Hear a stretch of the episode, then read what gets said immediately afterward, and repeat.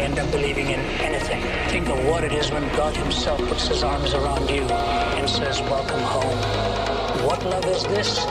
It is God's love, and no other love can be defined until that love has properly been understood.